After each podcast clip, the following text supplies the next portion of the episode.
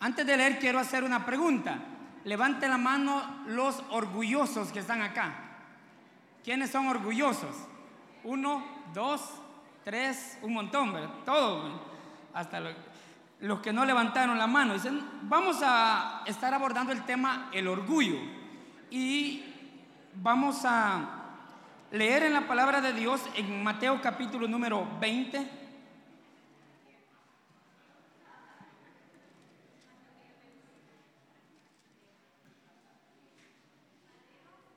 Capítulo número 20, vamos a estar leyendo.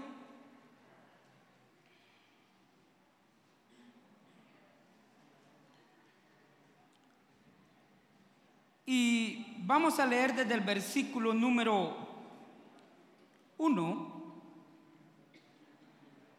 Dice la palabra de Dios de la siguiente manera.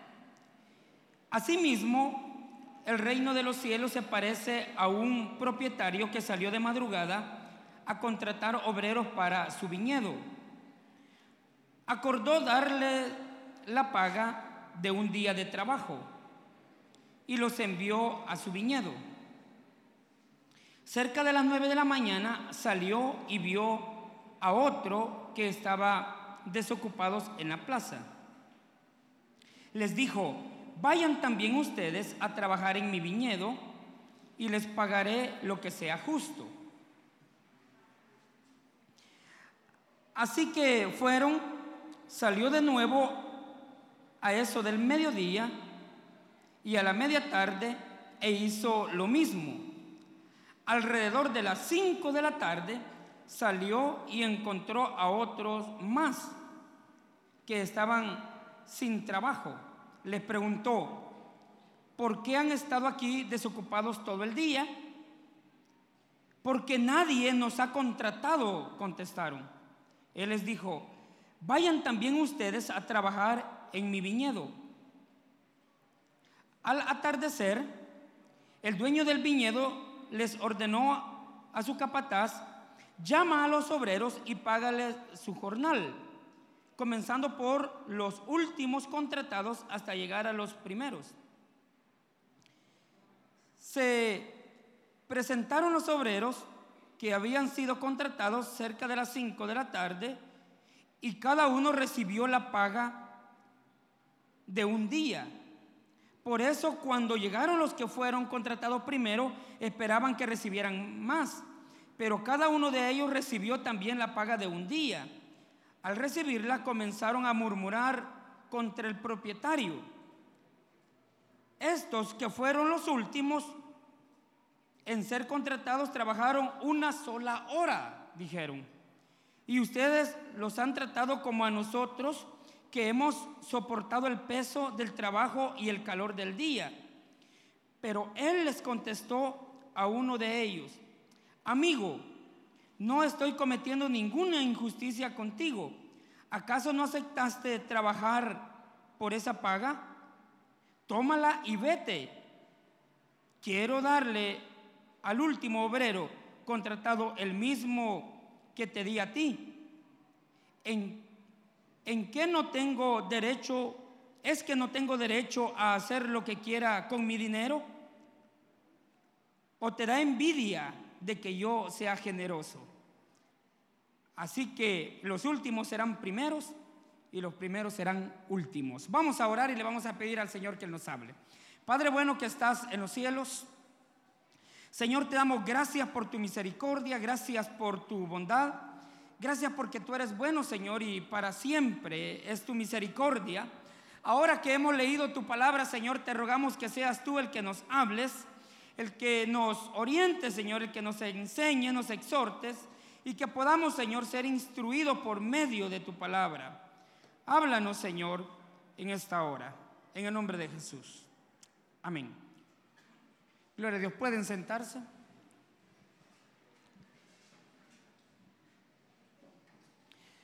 Bien, hay que comenzar diciendo que lo que ahora somos y cómo pensamos y cómo nos comportamos en el presente obedece a toda la suma de lo que ha sido nuestro pasado.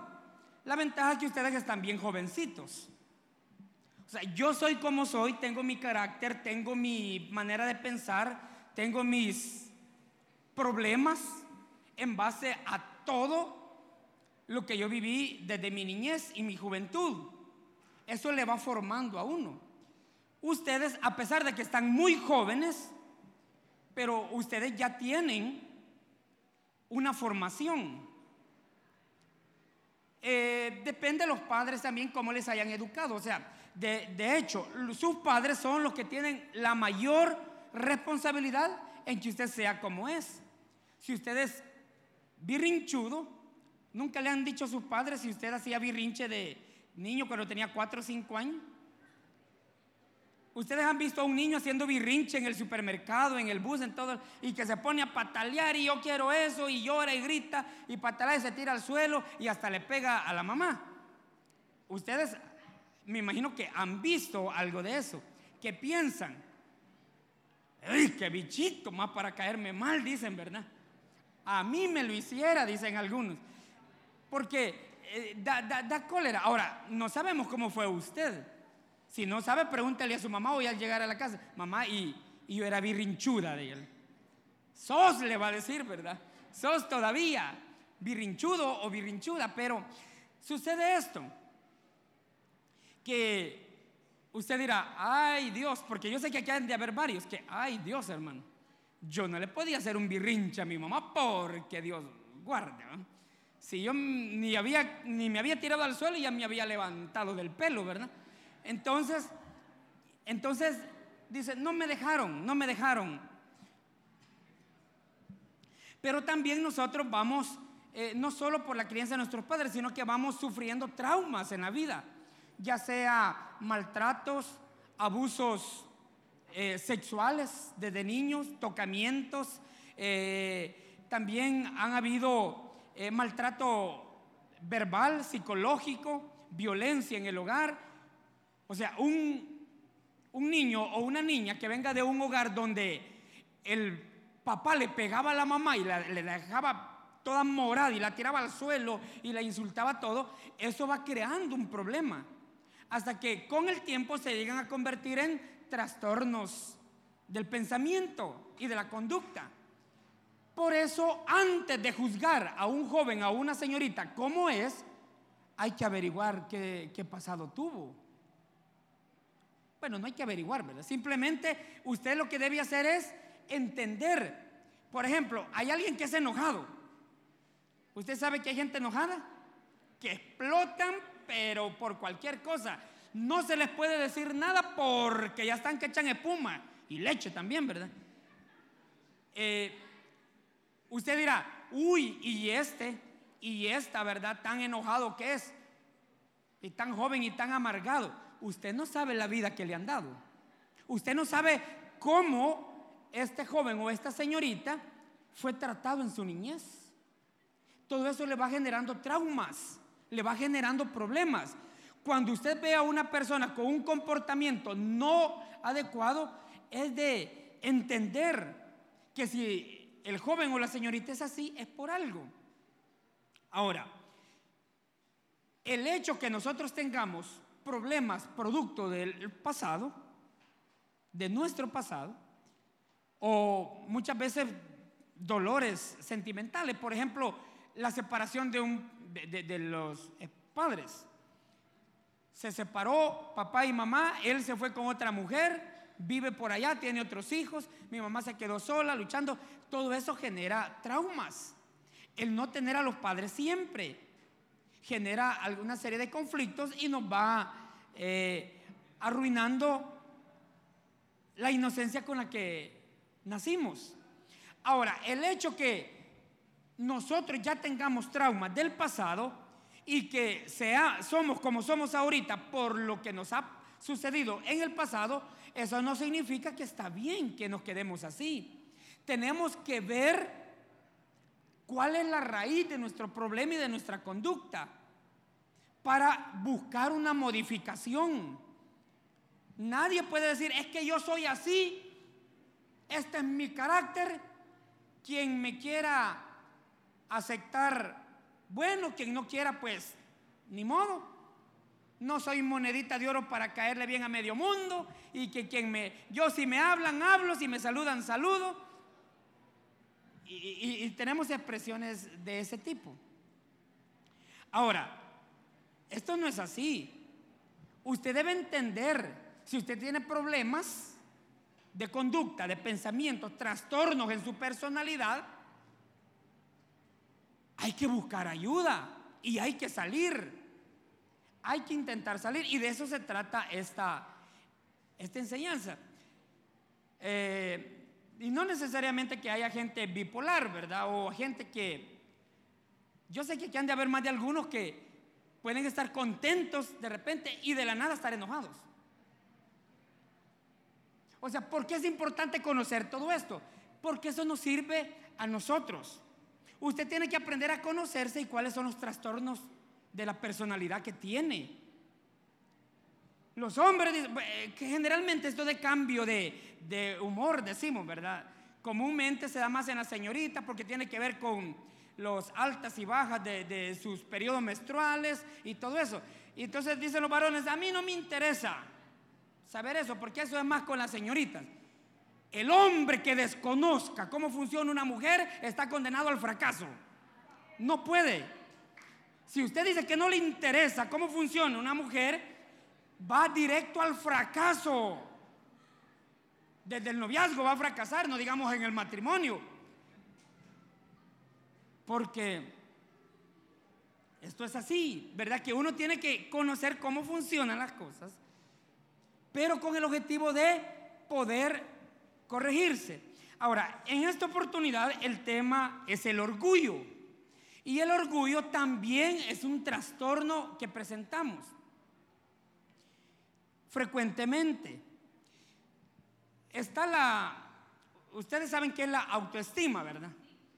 Es el valor que usted se da a sí mismo, ¿verdad? El, cómo usted se ve, la autoestima. Pero usted sabe que la autoestima, la normal, cómo usted debe ser y cómo se debe considerar, está en un nivel.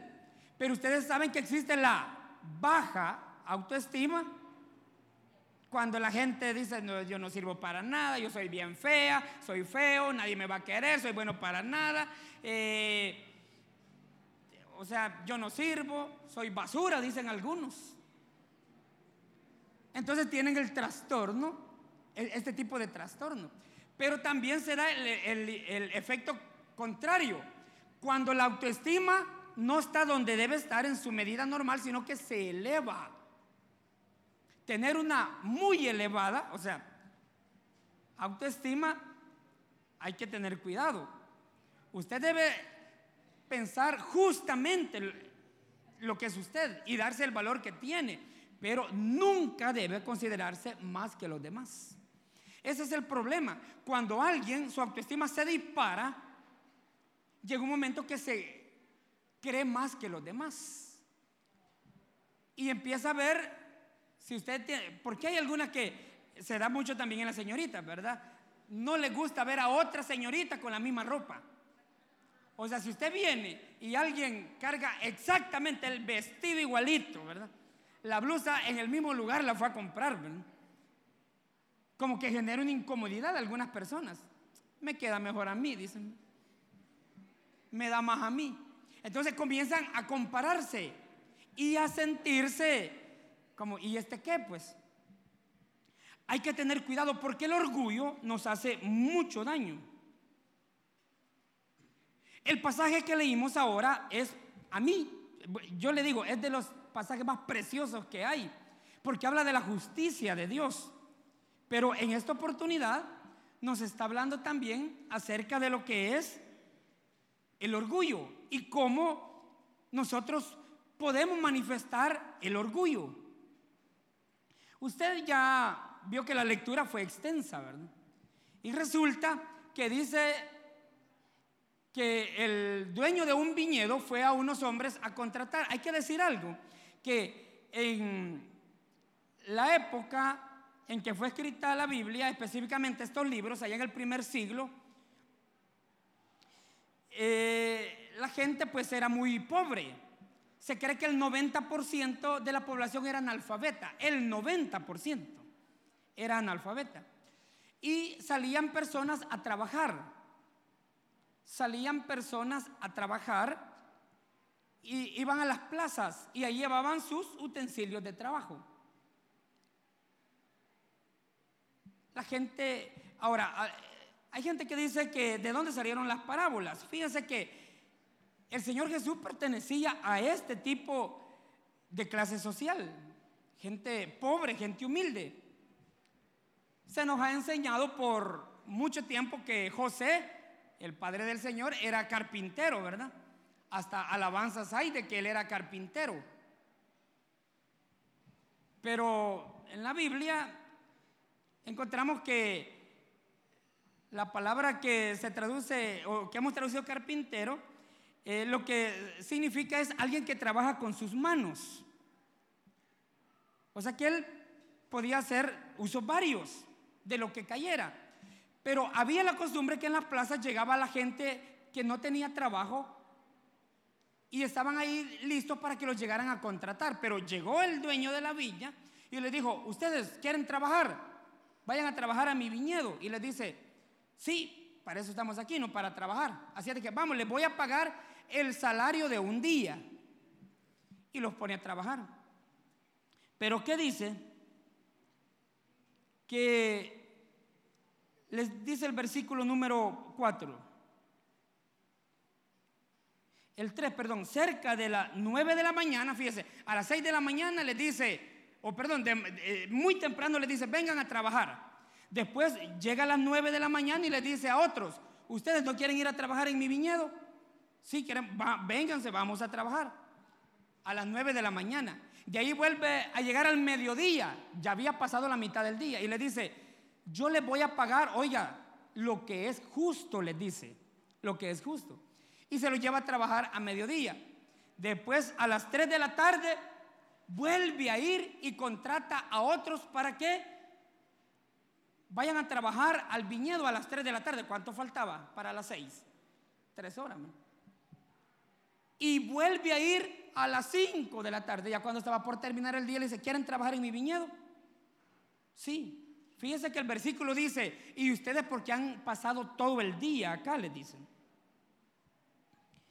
Eh, lo dice exactamente el versículo 6. Alrededor de las 5 de la tarde salió y encontró a otro que, se, que estaban sin trabajo. Les preguntó, ¿por qué han estado aquí desocupados todo el día? Quiere decir que él lo vio cuando fue a traer a los primeros. ¿Por qué han pasado todo el día aquí desocupados? Nadie nos contrató. ¿Quieren trabajar? Vénganse a las 5. ¿Cuánto faltaba para que terminara el día de trabajo? una hora. Bueno, y fue y trabajaron. Cuando les iba a pagar, dice que los pusieron en orden y les pagó primero los que habían contratado de último. Y le dice al último que trabajó una hora, aquí está tu paga, el salario de un día. Y le da el, el salario de un día. A los que habían contratado a las 3 de la tarde, ustedes les voy a pagar el salario de un día. A los que había contratado a mediodía, a ustedes les voy a pagar el salario de un día. A los que había contratado a las 9 de la mañana, a ustedes les voy a pagar el salario de un día. ¿Se imaginan los que había contratado de primero? Han de haber dicho, si al que trabajó una hora le dio el salario de un día, a mí me va a dar el salario de un mes, han de haber dicho. Y cuando llegó a los que contrató de primero, que habían trabajado todito el día, le dice, y a ustedes les voy a dar el salario de un día. Ahí se manifiesta el orgullo. Porque estos empezaron a murmurar, bueno, ¿y por qué, por qué no paga el salario de un día? Si le dio lo mismo, o sea, nos está pagando lo mismo que le pagó a los que trabajaron una hora. ¿Y qué clase de injusticia es esta? Nosotros estamos desde que antes de que saliera el sol ya estábamos trabajando. Salió el sol, nos quemó, sudamos y pasamos todo el día y qué bonito los que vinieron ya cuando el sol ya había ya había bajado, que ya no estaba pesado, una horita trabajaron y les dan lo mismo. Yo les pregunto, ¿es justo o es injusto?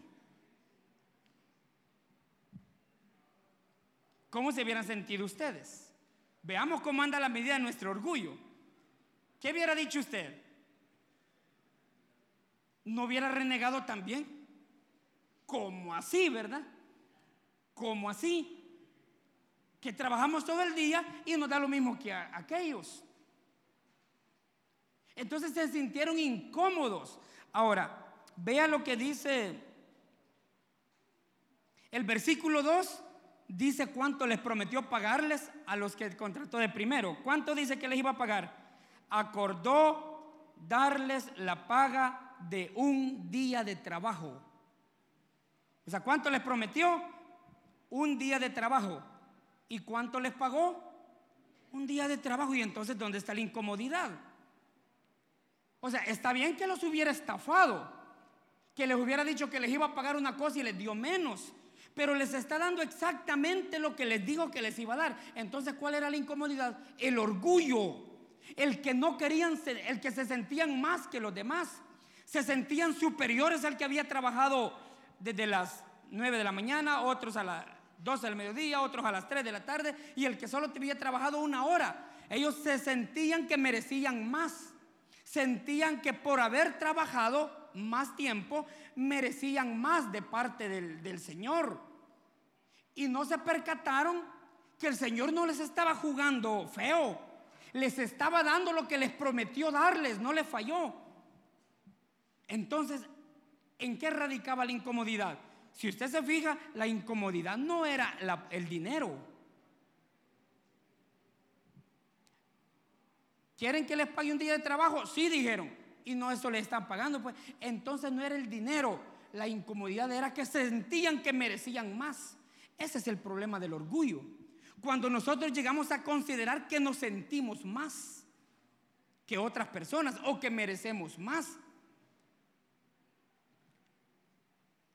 Ahora, ¿por qué el Señor le dio un día de paga a los otros?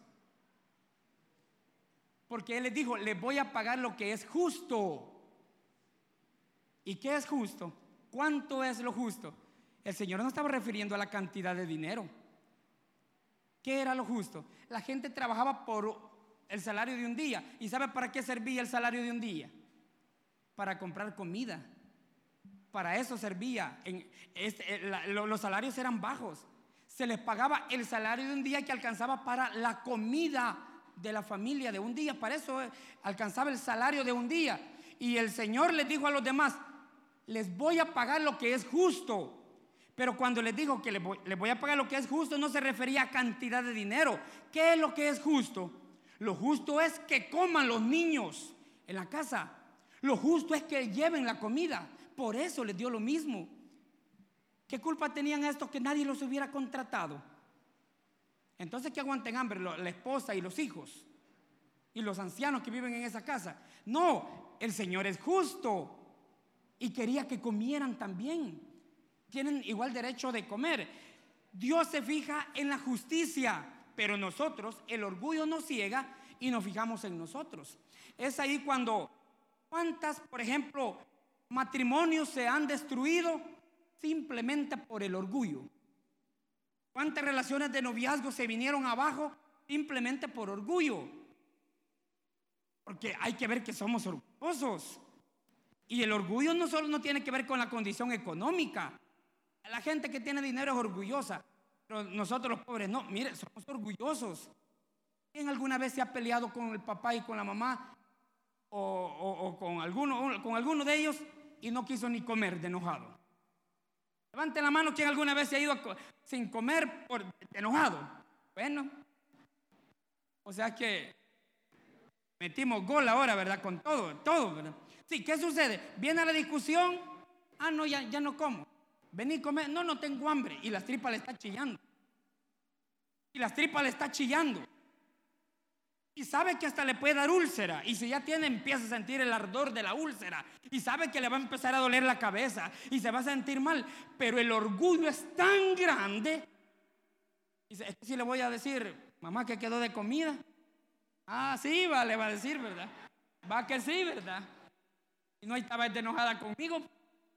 O se pelearon y el día siguiente hay que ir a estudiar, ¿verdad? Y tiene que darle dinero. ¿O no? no sucede eso. ¿Cómo hago para pedirle a mi mamá? ¿Cómo hago para decirle? Y le voy a decir algo, este problema no solo es de jovencito. Cuando no corregimos el orgullo a temprana edad, nos hacemos adultos orgullosos, viejitos orgullosos. Yo estaba platicando con una pareja de casados que me dice, mire, yo tengo como dos meses de no hablarle a él, me. Entonces yo le digo, ¿cómo le hacen? lo, lo, que hacen es que él le deje el gasto diario, pero lo que hace es se lo deja en la mesa. No se hablan.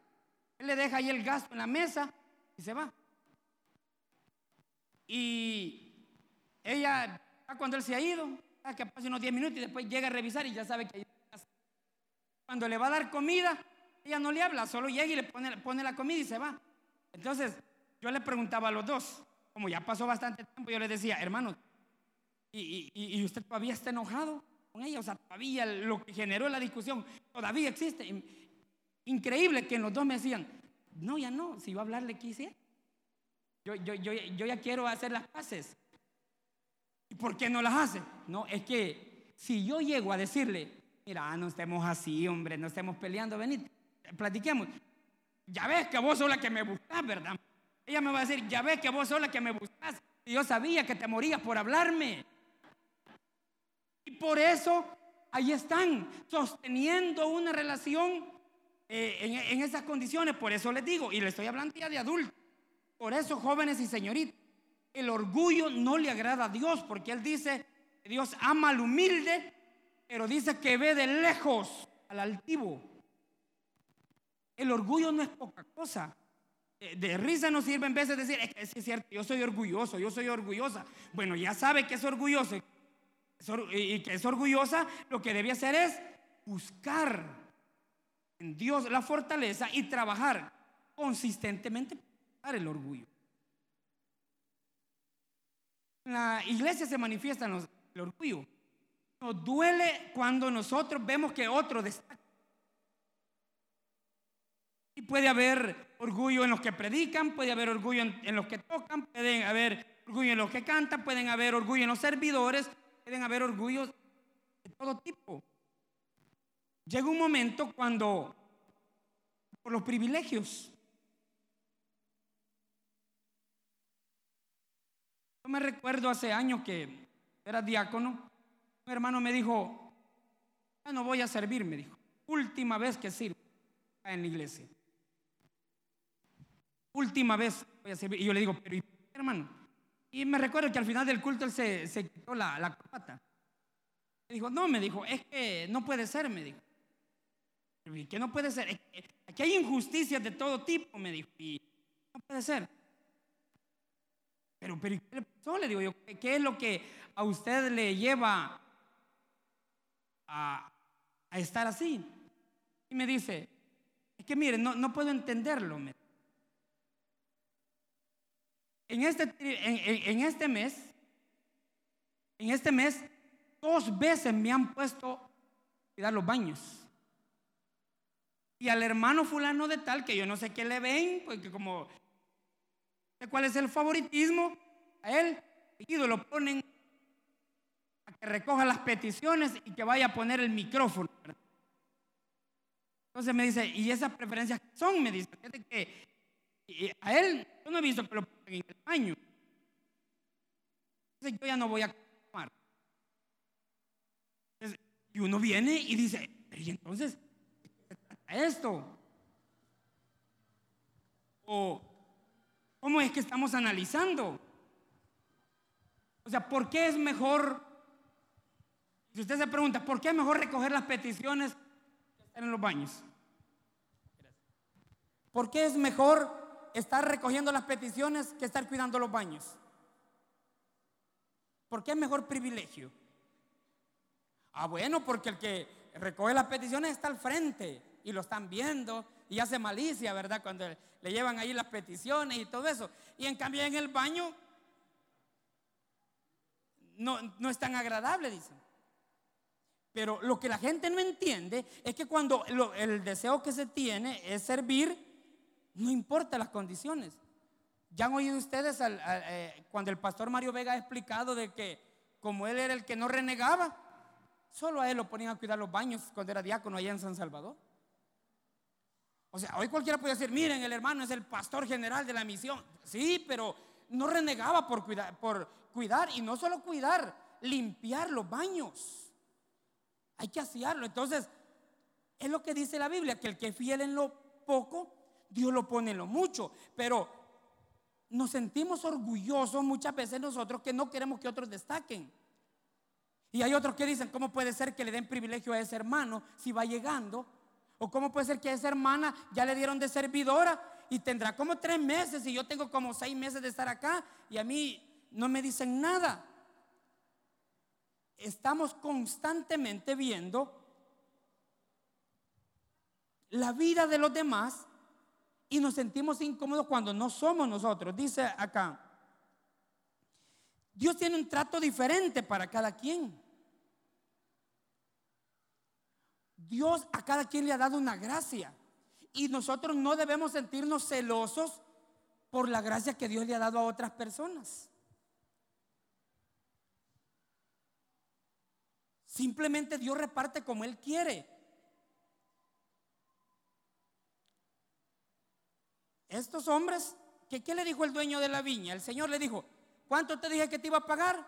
El salario de un día. ¿Cuánto te estoy pagando? El salario de un día. Y entonces, ¿cuál es el problema? Y si aquel yo le quiero dar el salario de un día, el que trabaja una hora, ese es mi dinero. Y yo puedo hacer con mi dinero lo que yo quiera. ¿Y qué si le hubiera querido pagar al que trabajó una hora dos salarios de un día? ¿Qué si hubiera querido hacer eso? Y no era el dinero de él, pues. Ahora, igual, ¿quién es el que reparte los dones y los talentos? ¿Acaso no es el Señor? ¿Y qué si Él quiere darle gracias a otros? ¿Por qué nos vamos a sentir incómodos? Hay hasta pastores que han renunciado porque no soportaron que fuera otro que, que, venía promociones más abajo. El que va a estar a cargo mío. Entonces, ¿por qué nosotros nos mentalizamos de esa manera? No debe usted sentirse incómodo, celoso porque Dios use a alguien. En el libro Reflexiones sobre la verdad, el pastor Mario Vega cuenta que, no sé si yo lo, ya lo conté una vez en un culto, pero no sé si fue en este o fue en, en otro culto, en otro horario. Pero les contaba que llegó un pastor y le dice al hermano, hermano, yo tengo un problema, le dijo, quiero que me ayude. Ajá, ¿cuál es su problema? Fíjese que hay un,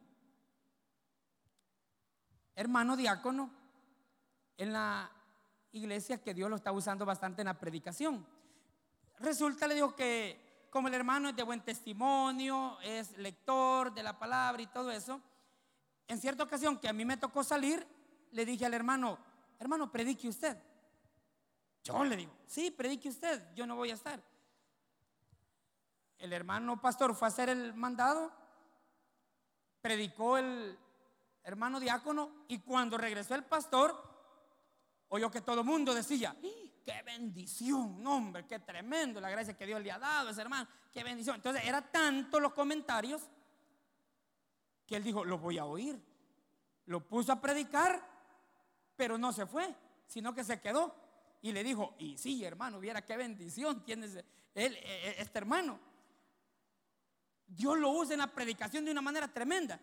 Y le dice el hermano Mario, bueno, ¿y cuál es, cuál es el problema? Porque usted me dijo, le voy a contar un problema, ¿verdad? Pero ¿cuál es el problema? El problema es que estoy celoso, le dijo.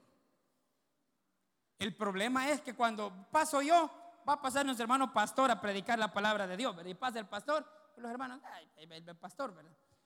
Y cuando lo he programado al hermano diácono, y va, hoy va a predicarnos el hermano diácono, la gente se goza y dice, aleluya, gloria a Dios, qué bueno que va a predicar el hermano, y se, regocijan. Entonces yo ya empecé a sentir celos. Ya empecé a sentir como que la iglesia lo prefiere a él.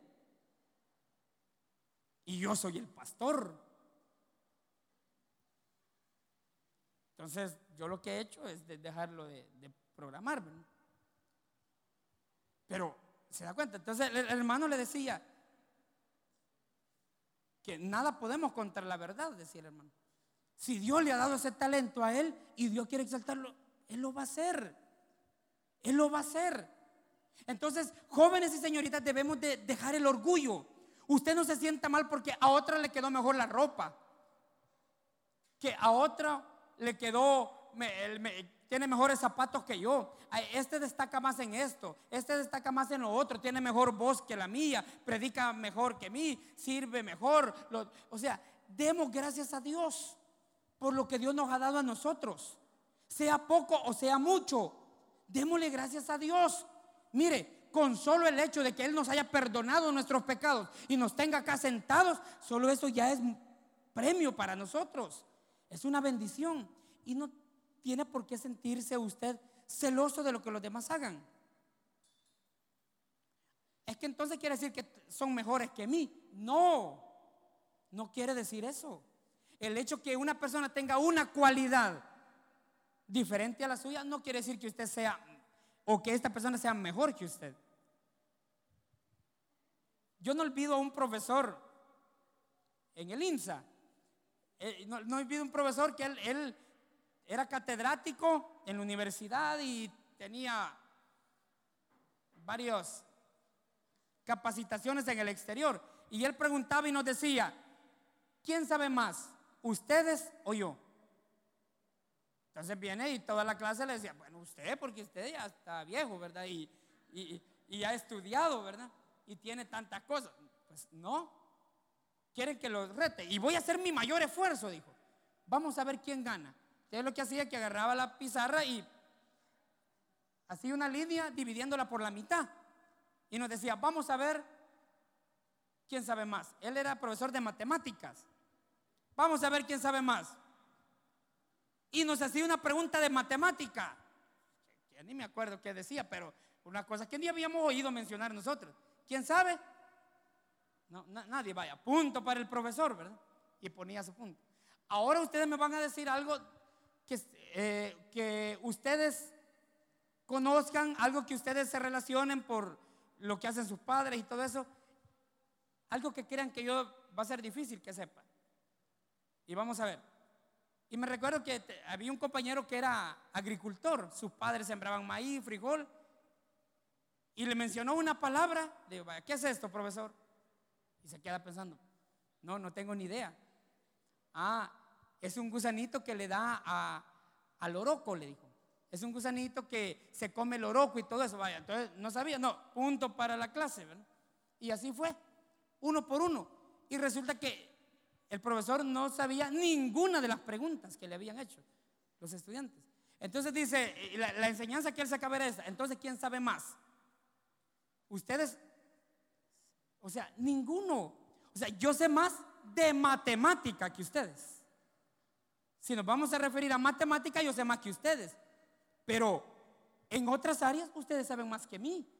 Y de eso se trata, jóvenes. Aprender a ver las cualidades. Alégrese cuando otro destaque. Alégrese cuando otro destaque. Si usted ya era líder de célula y viene y abren otra célula y se llevan a una persona y escogieron a esa persona antes que a usted, no se siente incómodo, porque el orgullo destruye. Y como lo dice acá, el versículo 15,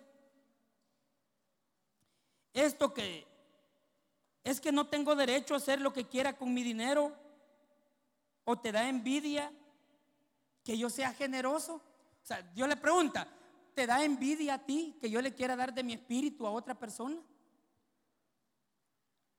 Levanten la mano los jóvenes que ya tienen el bautismo del Espíritu Santo, que hablaron en otras lenguas en señal. Bueno, son pocos. Hay que buscar el bautismo en el Espíritu Santo.